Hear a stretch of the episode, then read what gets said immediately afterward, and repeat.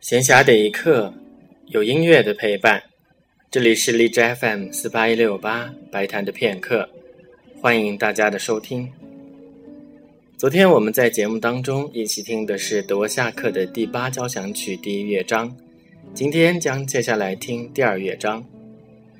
第二乐章是个柔板乐章，德沃夏克在这里是用音乐描绘了一派美丽的风景，其中。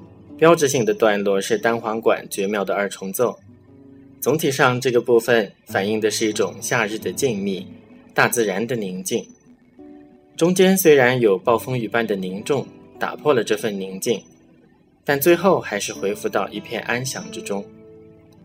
也许田园诗般的意象特别符合英国人的趣味，所以当德沃夏克第六次访问英国期间。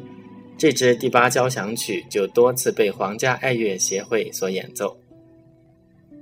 下面就请一起来听德沃夏克第八交响曲的第二乐章。